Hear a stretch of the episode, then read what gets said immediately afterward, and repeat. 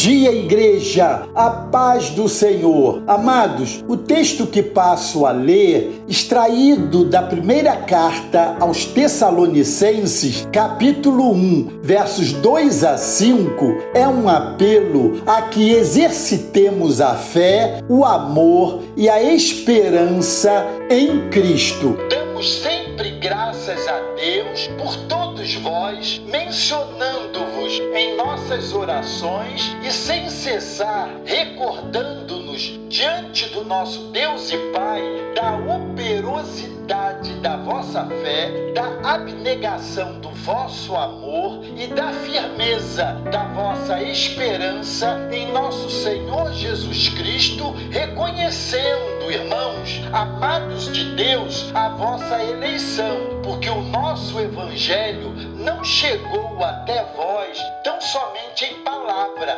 mas, sobretudo, em poder, no Espírito Santo e em assim como sabeis ter sido o nosso procedimento entre vós, por amor de vós. A igreja de Tessalônica foi fundada durante a segunda viagem missionária de Paulo. Era uma igreja formada de gentios e judeus convertidos.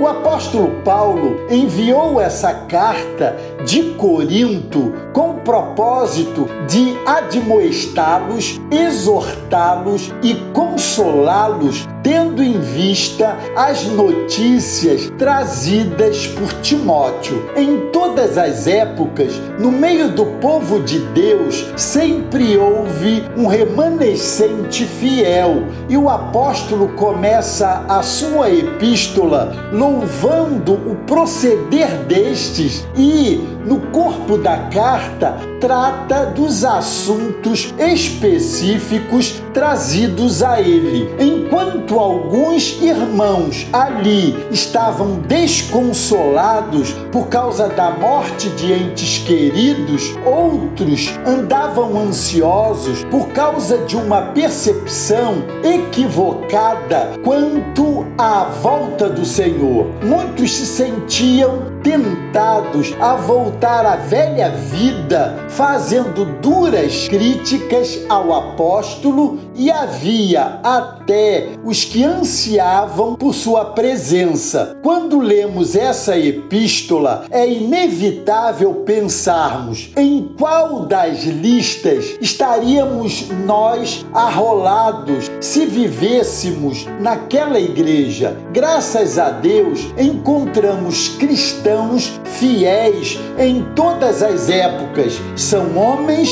e mulheres que se doam pela causa do Senhor, são operosos e perseverantes em sua fé no amor abnegados, têm em Cristo a sua esperança viva, não se importando com os sofrimentos presentes, pois têm seus olhos na eternidade gloriosa. São os que abandonaram os ídolos e se voltaram para o Deus vivo e verdadeiro. Insisto, em qual das listas somos encontrados? O apóstolo Paulo chama a atenção daqueles irmãos para três ações imprescindíveis ao testemunho dos eleitos de Deus: a operosidade da fé, a abnegação do amor e a esperança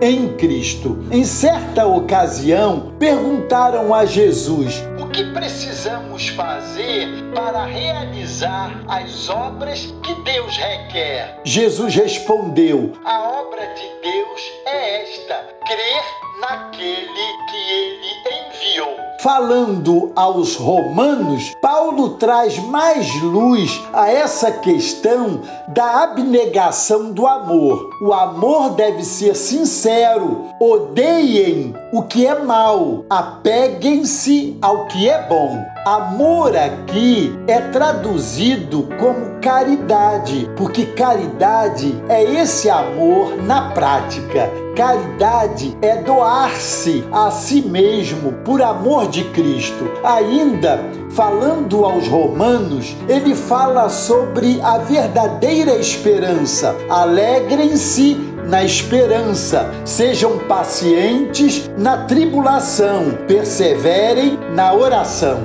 O apóstolo Pedro traz mais luz ainda à questão, dizendo: Bendito sejam Deus e Pai de nosso Senhor Jesus Cristo, conforme a sua grande misericórdia, ele nos regenerou para uma esperança viva por meio da ressurreição de Jesus Cristo dentre os mortos. Amados, que o Senhor nos fortaleça para que testemunhemos segundo o seu padrão e a sua vontade.